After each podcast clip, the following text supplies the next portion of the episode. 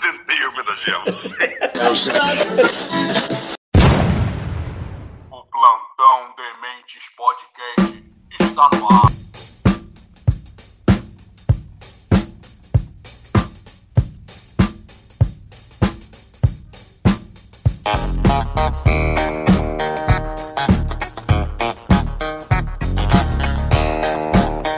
Fala galera, tudo bem com vocês? Está começando mais um Plantão Dementes Podcast. Sentiram nossa falta? Ah, não? Então vão pro inferno. Galera, hoje a gente vai falar sobre, obviamente, o apagão em São Paulo e também a gente vai falar como os portugueses vivem tratando mal a gente. Trataram mal quando teve o descobrimento e tratam mal ainda hoje. Beleza, galera? Depois da vinheta, tem uma pausa dramática só pra dar um. Tchan, tchan, tchan. Fui!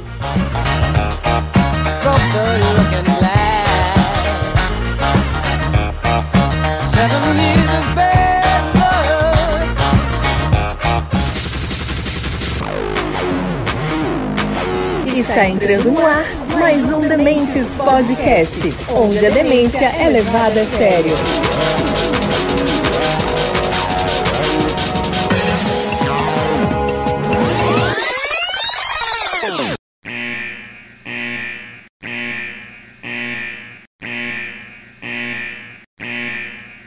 Temperatura ficará 5 graus Celsius acima da média por período maior do que 5 dias.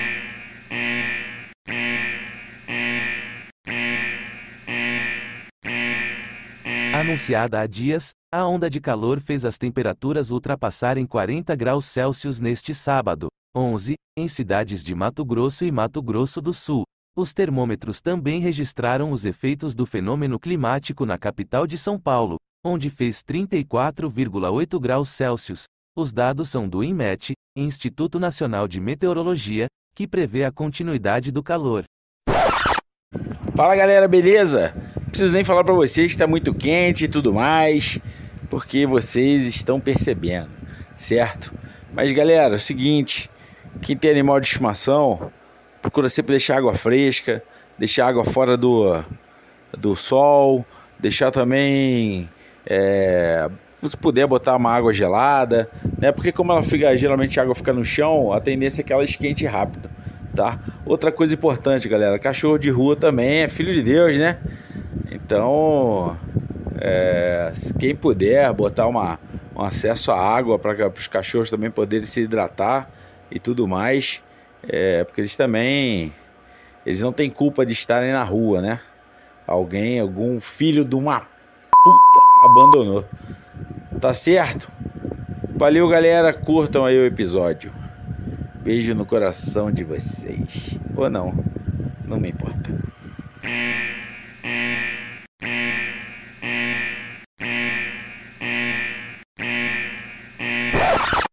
No último dia 3 de novembro, fortes chuvas atingiram o estado de São Paulo. Até o momento, mais de uma dezena de pessoas perderam a vida e os transtornos estão longe do fim. Ocorreu um apagão em grande parte do estado e em diversos locais o fornecimento de energia elétrica ainda não foi restabelecido. Mas o que aconteceu? O que deu causa ao apagão e a demora no restabelecimento no fornecimento? Chuva forte, ventania e queda de árvores. A cidade de São Paulo teve rajadas de vento com mais de 100 km por hora na sexta. Rede de energia subterrânea pequena. O enterramento dos cabos é apontado como solução para evitar apagões generalizados. O custo é apontado como um dos principais entraves. A rede enterrada é 11 vezes mais cara que a aérea, e sua viabilidade dependeria da criação de uma taxa aos consumidores, segundo as autoridades. De acordo com a Enel, apenas 6% dos 43 mil quilômetros de rede elétrica em sua área de concessão são enterrados. A Avenida Paulista é um dos poucos exemplos. Enel cortou colaboradores, clientes afetados pelo apagão atribuíram a demora no atendimento à falta de pessoal. A Enel cortou 36% de seus colaboradores em São Paulo desde 2019 até o terceiro trimestre de 2023. O número de funcionários caiu de 23.385 para 15.366 em quase quatro anos. No mesmo período, o número de consumidores atendidos pela empresa subiu 7%. Atualmente são 7,85 milhões de imóveis atendidos na Grande São Paulo.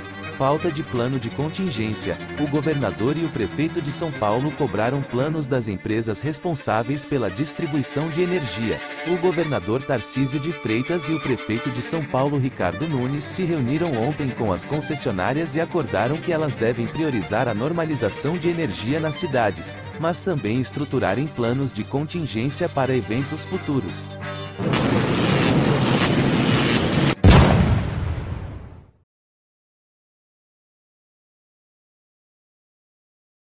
Caralho, de novo acabou a luz. Pera aí, deixa eu ligar o gerador ali.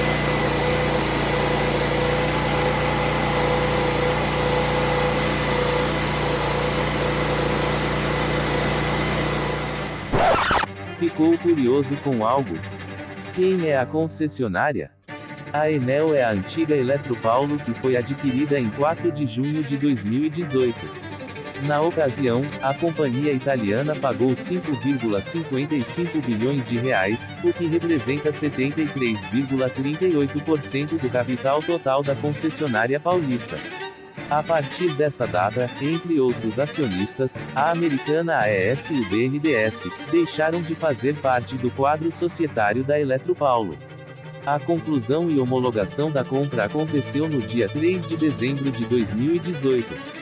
Com alteração na estrutura acionária, a Eletropaulo Metropolitana passou a adotar marca Enel Distribuição São Paulo. Algum tempo depois a Enel pagou 256 milhões de reais pelas ações remanescentes, tornando a única acionista da Eletropaulo. A Enel é uma empresa italiana com parte do controle estatal. Seu maior acionista é o Ministério de Economia e Finança da Itália. É a maior empresa da Europa em valor de mercado e está presente em 35 países. Blackout. Agora estão falando direito, né? Sem ser inglês, estão falando apagão. que merda. Puta, eu não sei o que falar sobre apagão, cara. Quando a empresa é estatal, é um problema porque para estatal conseguir um eletricista bom, no caso da energia elétrica, é concursado, aí vai lá, pede eletricista, o cara vai lá, não é bom, não funciona. Aí você muda ele de setor, né? Porque não sabe trabalhar, encosta o cara, não pode mandar embora porque é concursado. E aí contrata outro, concursado também não trabalha bem, e aí contrata mais um, também não funciona. E estatal é assim, cara. Você vai pedindo gente, vai pedindo gente, daqui a pouco tem 36 lá que não fazem nada, no número 47, o 47 é bom, beleza. O 47 eletricista da estatal trabalha direito. Os outros 46 ganham a mesma coisa que o cara que trabalha direito. 46 não fazendo nada, enrolando, recebendo em dia, enquanto um só trabalha pelos outros 46. Legal, é assim que funciona a estatal. que merda, cara. Aí quando você vai reclamar na agência estatal, chega lá na agência, algum problema que você teve, tá lá a plaquinha. Respeitar o funcionário público, o servidor público. Senão, cana dura. Agora isso vai acabar, né? Que a inteligência artificial que tá meio que na frente dessas paradas. E aí estatal é assim, cara, um jogo de empurra-empurra. O funcionário público, quando vai com todas as estatais, vai começar o ano, em dezembro, ele pega o calendário, né? Pega as folhinhas e já vê na folhinha, no calendário, quais são os feriados prolongados que ele não vai trabalhar, que vai pegar feriadão, cara. É assim que funciona o estatal. E aí não faz investimento, serviço precário, né? Problema grave. Lembra da telefonia como é que era, né? Uma coisa horrorosa. Aí privatizou, melhorou um pouco. Mas inventaram essa tal de agência reguladora que, puta, terrível, né? E vamos para a privada, então, empresa privada. A gente privatizou porque estava precisando fazer ampliação do sistema e tal. E a empresa alienígena.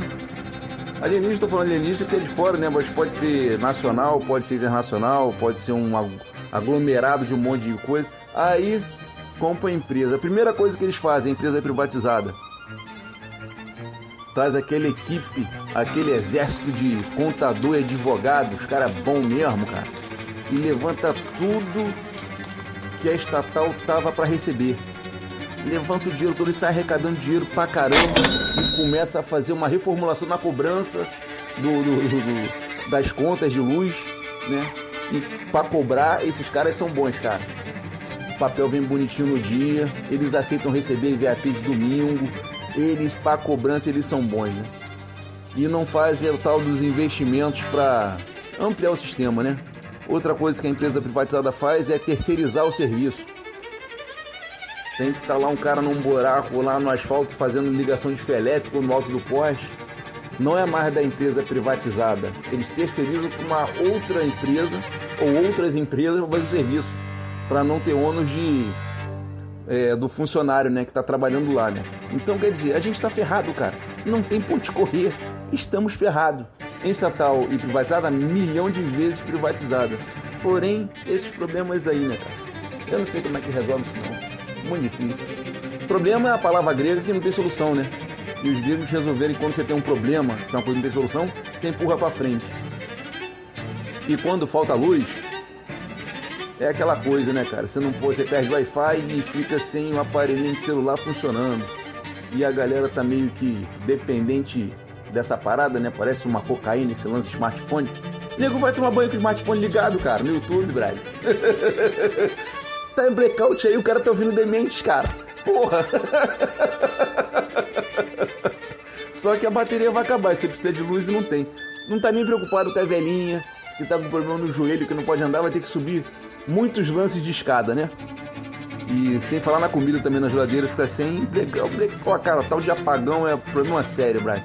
Quando é seca, apagão. Quando não é seca, aí não sei o que aconteceu em São Paulo aí que teve apagão também. E outra coisa, essas empresas privatizadas aqui no Rio é o seguinte, a Light, né? A Light, empresa americana, veio pra cá na época do Império, tá aí até hoje, agora estatizou, agora privatizou de novo. A galera, o aglomerado que privatizou, já tá há muitos anos, não fizeram investimento nenhum em nada para ampliar o sistema. E agora falou que não dá mais, que vão devolver a, a porra da licença da, da- Como é que é o termo? Que é a concessão, né? Vão devolver a concessão porque não tá dando prejuízo, não consegue investir e a gente tá ferrado, Brian. Essa parada aí. Eu vou contar a historinha aqui, que é o seguinte que aconteceu, né? Tem uns 20 anos, eu era garoto ainda. 20 anos atrás tu não era garoto não, cara. Leva mal não. Mas tu já era velho já, irmão. trabalhava numa empresa e a gente foi lá ligar um tal de um letreiro, né? Na porta da loja. E aí vem aquela equipe de pessoal do painel e tem um lance de luz, né? Tem aquele lance do backlight, front side, backlight, né? E aí o pessoal, chegou o pessoal lá do, do- das ferragens, da lona e tinha um pessoal da eletricista, né? Pra ligar as luzes. E aí, tá lá, todo mundo conversando domingo, né? Tinha que ligar luz domingo, não podia ser durante a semana. Tá lá, o galera gente boa. Aí eu tô lá com o pessoal lá, tudo muito agradável. Daqui a pouco um velhinho gente boa, cara. E manda pra mim. E aí, Alexandre, mexe com força? Aí eu, porra. Eu não queria fazer isso, mas não podia aliviar também, né, cara? Pô, só em fio grosso. que merda, cara. O velhinho ficou sem graça pra cacete, o coroa, cabeça branca. A galera, todo mundo rindo. Eu tava rindo, mas tava meio sem graça também, que o velhinho é gente boa, mas é, já foi. Falou então, essa parada de blackout aí realmente é muito ruim mesmo. O Tesla não tá aí, né, pra ajudar a gente, né, cara? Pô, mandar energia grátis aí pra galera. Então, essa parada aí. Valeu, valeu. Cara, eu tava em São Paulo no dia. E eu saí tipo meia hora, 40 minutos antes da chuva, peguei essa na serra, descendo pra praia.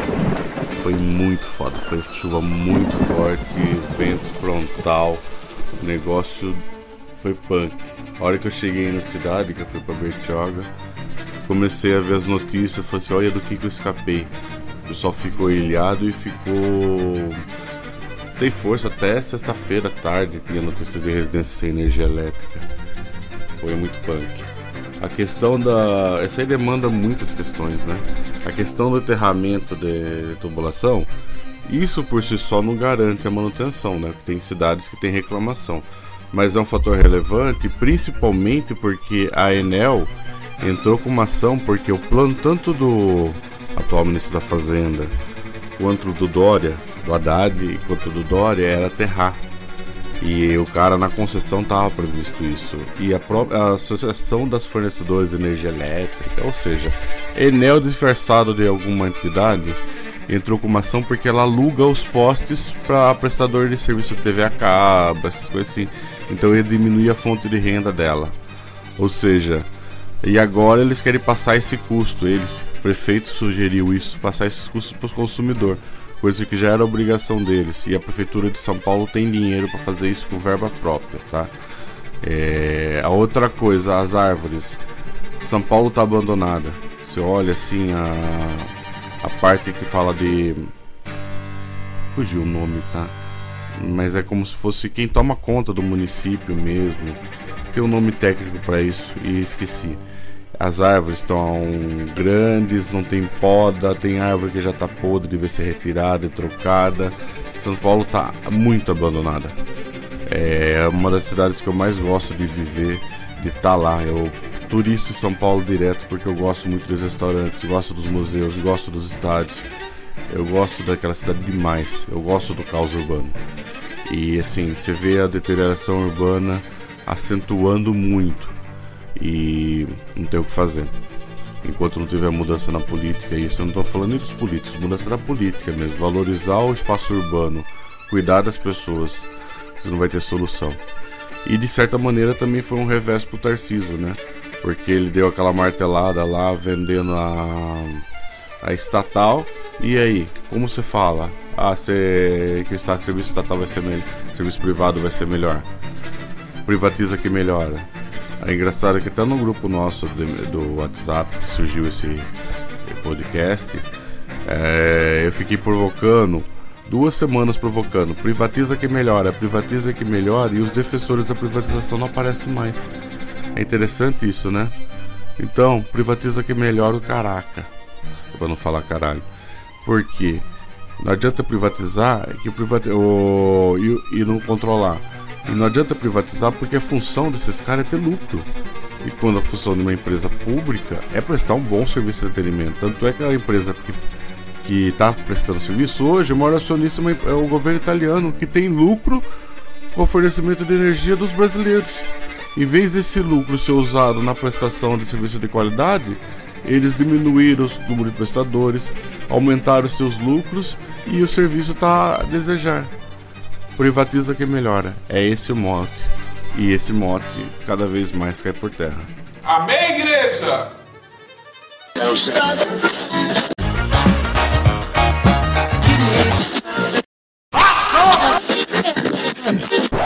Ah, Portugal, Portugal, Portugal, Portugal. Quando você pensa em Portugal, o que, que você se lembram?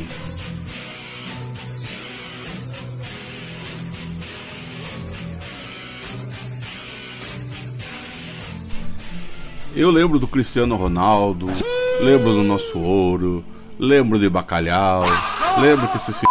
colonizaram o Brasil. Lembro, lembro bastante coisa.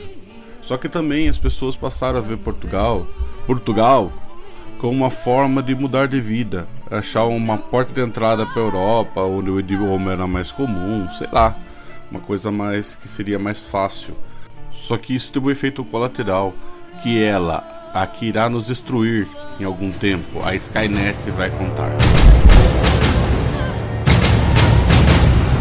Cerca de 400 mil cidadãos brasileiros residem em Portugal, principalmente nas cidades de Lisboa, Cascais, Sintra, Porto e Braga. A maioria desses imigrantes brasileiros tem entre 20 e 40 anos e vem das grandes cidades do Brasil, em busca de melhores condições de vida. A tendência atual é que as famílias migrem juntas, incluindo filhos pequenos. No início da migração brasileira para Portugal na década de 1990, a maioria vinha de pequenas cidades do interior, mas agora a imigração é predominantemente das grandes cidades e capitais do Brasil. Em 2013, havia cerca de 92.120 brasileiros em Portugal, e uma década depois, esse número quadruplicou, atingindo 393 mil em setembro de 2023. A professora responsável por um projeto de pesquisa sobre a presença de brasileiros no exterior observa que, ao contrário das migrações anteriores, o desejo de retorno ao Brasil é menos evidente,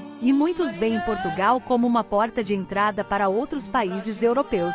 As principais motivações para a migração incluem a busca por melhores condições de vida, segurança e educação. Houve também um aumento no número de brasileiros com níveis de escolaridade mais altos em relação às migrações anteriores. As motivações variam entre classes sociais, com as classes mais baixas emigrando principalmente por razões econômicas e as classes mais altas buscando melhor qualidade de vida, educação e segurança. Mas o que começou com um sonho passou a virar um pesadelo para todos, inclusive para portugueses. Notícia do portal UOL. Em 2024, Portugal enfrenta um aumento histórico nos preços de aluguéis, com permissão para aumentos de até 6,95%, levando a protestos em defesa do direito à moradia em várias cidades.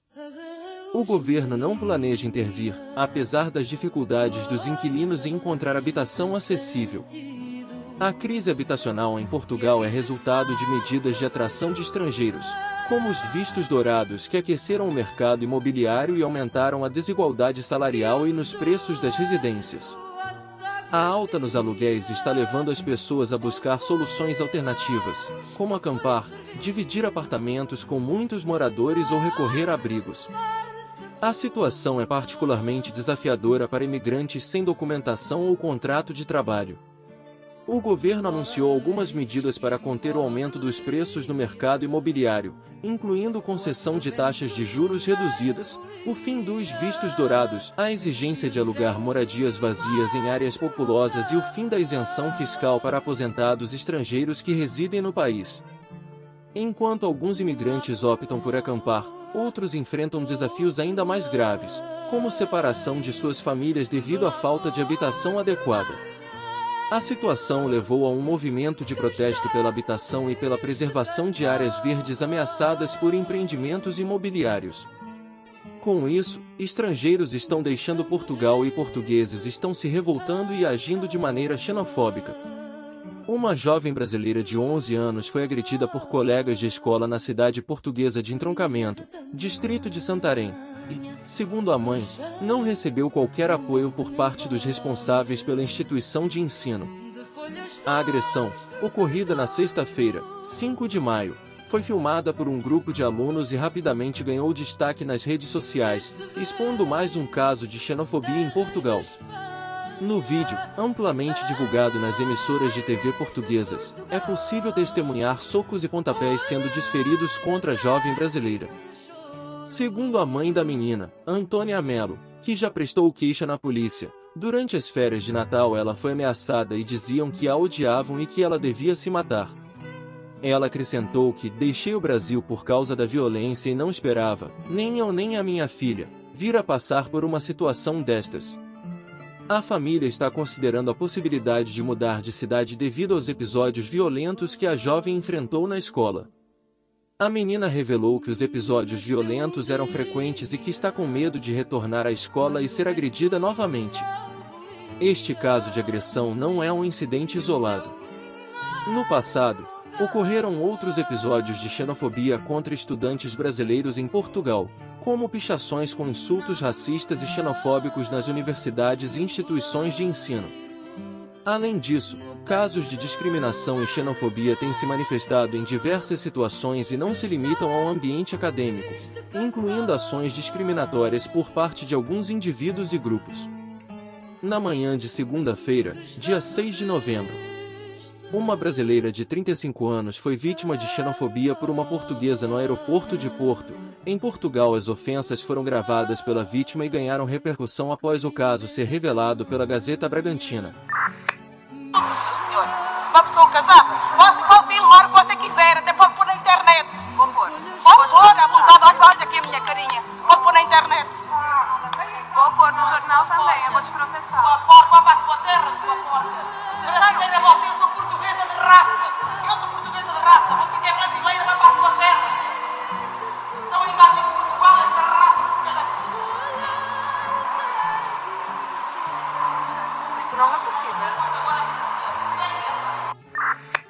Eu até pensei que fosse o perfil fake humorístico Dino, Flávio Dino Debochado, né? Dino Debochado, acho que chama na verdade. Mas foi o próprio Flávio Dino que deu uma resposta bem educada, vamos dizer assim. De onde tiraram a ideia que a liberdade de expressão protege você xingar outra pessoa você ameaçar? Ameaçá-la? Agora tá no vídeo, na internet, um vídeo muito atual de ontem, de uma portuguesa xingando uma brasileira, vocês viram? É, no aeroporto de Lisboa, dizendo ah, vo- ah, brasileira imunda, suja, alguma coisa desse tipo. E ela diz assim no vídeo, é, vocês estão invadindo Portugal. Bom, se for isso, nós temos direito por reciprocidade, né? Porque em 1500 eles invadiram o Brasil, nós estamos tudo de acordo e, e concordo até que eles repatriem todos os imigrantes que lá estão, devolvendo junto o ouro de ouro preto, e aí fica tudo certo, a gente fica quente. Mas por que que isso acontece? Uma senhora jovem, uma jovem mulher, é, por que que isso acontece? Por essa ideia de que vale tudo. Esse sentimento que esses portugueses estão tendo, na realidade, é um sinônimo de fascismo mesmo. Pensa bem, eh, eles estão diante de um problema habitacional e isso está encarecendo o custo de vida deles. O que, que eles responsabilizam? Quem veio de fora. Ele não pensa que o cara que veio de fora está fazendo uma atividade que ele não quer fazer. Ele já pensa nas consequências para a vida dele. Não deixa ele estar errado. E pensa que isso é exclusividade, não tipo dos portugueses, exclusividade dos portugueses. Lá em Santa Catarina tem notícias do próprio Tribunal de Justiça de Santa Catarina, que é o lugar que mais tem injúria racial, injúria regional. O cara é nordestino é vaiado, é xingado. O cara é preto, é xingado, é hostilizado. Por quê? As pessoas de cabeça pequena, de mente pequena, mente vazia, em vez de culpar a situação, o, o responsável pela situação, eles culpam os outros, os mais fracos. É uma solução mais fraca pra gente fraca, né? Enfim, é isso. Fala, Velco, beleza? Chamar no canto que quero conversar em particular contigo. Que o lance é o seguinte: eu não tenho nada contra português. Também não tenho nada a favor. Vou te falar uma parada: tem um integrante do Demente, cara, que ele torce pra porra de um português safado, rapaz. Escravocrata. Hã? Aí, vamos juntar esse maluco, brother? Só vou falar uma coisa. É. Essa parada aí de aeroporto é lugar estressante, né? Porque é o seguinte, quando eu pegava onda, conta a historinha, né? Pegava onda lá, garotão, garotão mesmo. Surfista lá. Maconheiro! Não fazia porra nenhuma, só pegando onda o dia inteiro. E no litoral do Rio de Janeiro, né, cara, tem muita praia. Eu gostava de ir pra Niterói, Itacoatiara. Gostava de ir lá em Saquarema, Maricá. E todo canto de pedra, quando acaba a praia, tem uma pedra. E naquela pedra tava lá fora Raule. Quer dizer, a galera local, o surfista local, meio que. xenofobia, né, com os turistas, né? Porque muita gente na praia atrapalha as ondas. É, fica escasso, né? Aí, pô, você tem que dividir onda com o pessoal forasteiro. aí tava lá fora Raule. Se bem que quando a gente ia pegar onda em outras praias, aí não era Raule, a gente já era visita. Aí a gente chamava o pessoal local de nativo. Ia muito pra Guarapari, cara. Praia boa lá no Espírito Santo. Puta merda. Aquilo ali é como se fosse Ipanema Leblon, só que meio rústico, cara. Puta, mas Guarapari é muito bom, brother. Sem falar em tartaruga, né? Você tá lá no meio do mar, daqui a pouco tem a tartaruga boiando. E lá eu chamava a galera de nativo. Quando ia lá em casa, não, é Raul. então, cara, se você tem dois condomínios, o condomínio A e o condomínio B. Cada um condomínio faz um time de futebol. Cara, falta nada pra porrada estancar, entendeu? Não falta nada, porque o time do time A se considera melhor que o time B. E aí, pô, xenofobia de condomínio. O ser humano é assim, cara. Agora é engraçado o ministro, né, cara, chupeta de baleia, né, que provavelmente o dinossauro vai ser o tá sendo indicado para STF, acho que vai ser ele mesmo. O que tá rolando aqui que vai ser ele fazendo fofoca, bro, de aeroporto. Olha só, fazendo fofoca de- que envolvia mulheres, cara. Puta, porque quando a, quando a confusão foi lá na Itália, com outro ministro lá do, do STF, com, com aquele Mantovani, aí não comenta nada. Aí é boquinha de siri, não fala nada, quietinho, né? Silêncio, some com as câmeras. Que não apresenta, em vez de ele estar fofocando essas câmeras aí do aeroporto, do que tá compartilhando na internet? Esse tipo meme? Por que não apresenta as câmeras lá do Ministério lá da Justiça? Que ele sumiu com as filmagens, cara. Porra! Esse lance de aeroporto é assim mesmo, cara. Confusão, todo mundo estressado. A mulher lá é portuguesa de raiz, né? Essa parada aí, Brasil. Aeroporto, confusão, certeza. Puta. Valeu, valeu. Xenofobia é. Tem até de condomínio, tem de porra, tudo. valeu.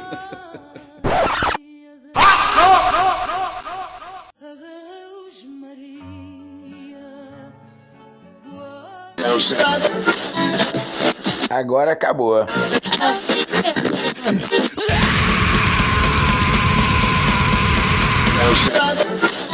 Plantão Dementes Podcast. Plantão Dementes Podcast está no ar. Dementes Podcast, onde a demência é levada a sério.